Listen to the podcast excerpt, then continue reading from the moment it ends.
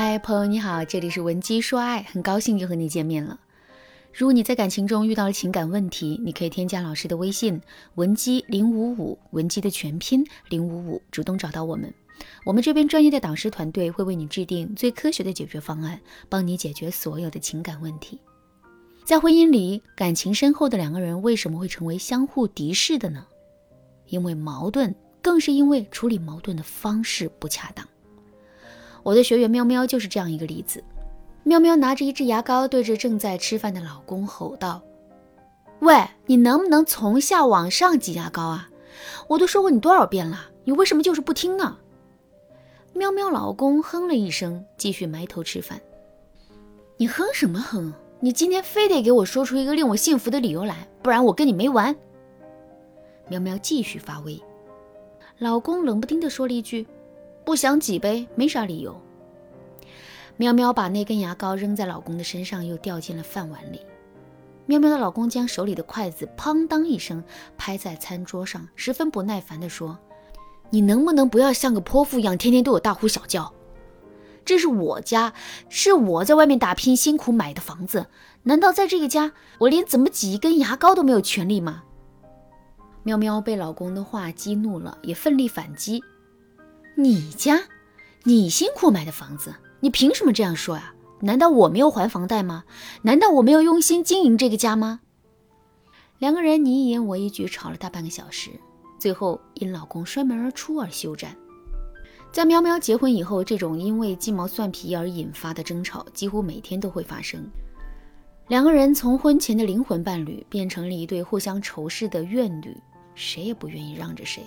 虽然喵喵嘴上吵归吵，但是心里还是很珍惜这段婚姻的。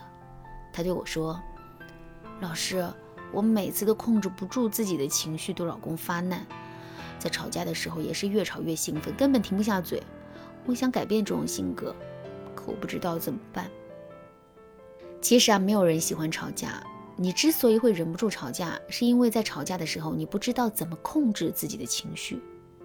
拿破仑说过，能控制好自己情绪的人，比能拿下一座城池的将军更伟大。”所以今天老师给大家分享两个在吵架的时候控制自己情绪的方法。第一个方法是先利用淬火效应进行冷处理。什么是淬火效应呢？淬火的意思是把一件金属工件加热到一定温度后，进入到冷水中，直到冷却。冷却后的工件性能更好、更稳定。就像日常所用的镰刀、火钳，都是经过淬火炼出来的。淬火效应指的是我们在与人发生矛盾、吵得热火朝天时，如果能够及时冷却，等自己的情绪稳定下来再处理矛盾的效果是更好的。所以说，在吵架的时候，第一件需要做的事情便是冷处理。具体需要怎么做呢？我来给大家分享两个小妙招。第一个小妙招是直接离开吵架现场。就拿喵喵来说啊，喵喵发现自己情绪不好，又想对老公发难时。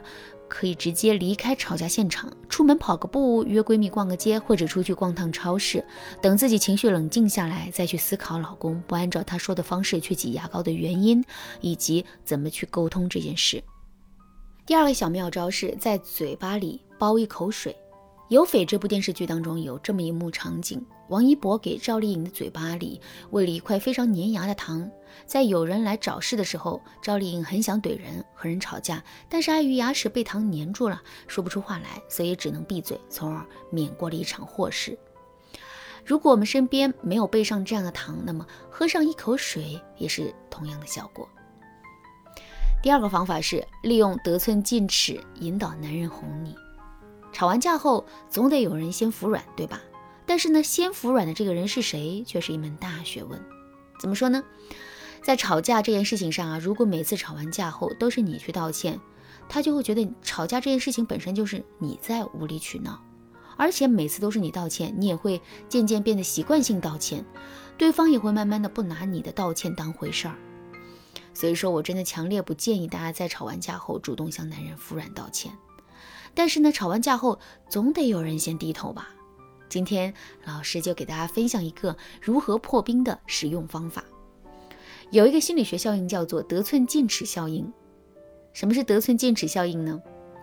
美国社会心理学家弗里德曼做了一个有趣的实验，他去一些居民的家里啊，请求放一个小招牌在窗户上，居民们都答应了。过了半个月，他又去那些居民的家里，请求将一个丑陋的大招牌放在庭院里，结果有百分之五十五的居民同意了。同时呢，他又去另外一些没有放过小招牌的居民家里，请求放大招牌在庭院里，结果只有百分之十七的人同意了。这个实验证明了，一个人如果接受了别人的一个小要求，那么别人在此基础上再提一个更高点的要求，这个人也会倾向于接受。我们把这叫做得寸进尺效应。利用得寸进尺效应，如何在冷处理后破冰呢？我拿喵喵的案例来给大家示范一下。第一步，先给对方提一个特别小的要求，比如说，喵喵晚上回家后啊，老公还在跟他冷战，不打算主动理他。那这时候，喵喵可以提一个小小的要求，比如说，把冰箱里那块牛肉给我，家里的 WiFi 好像用不了了，等等。第二步。再给对方提一个稍稍大一点的请求，比如说，我今天暴走了三小时，脚好酸啊，捏一捏好不好？或者你可以说，亲爱的，我听见了小龙虾在向我召唤。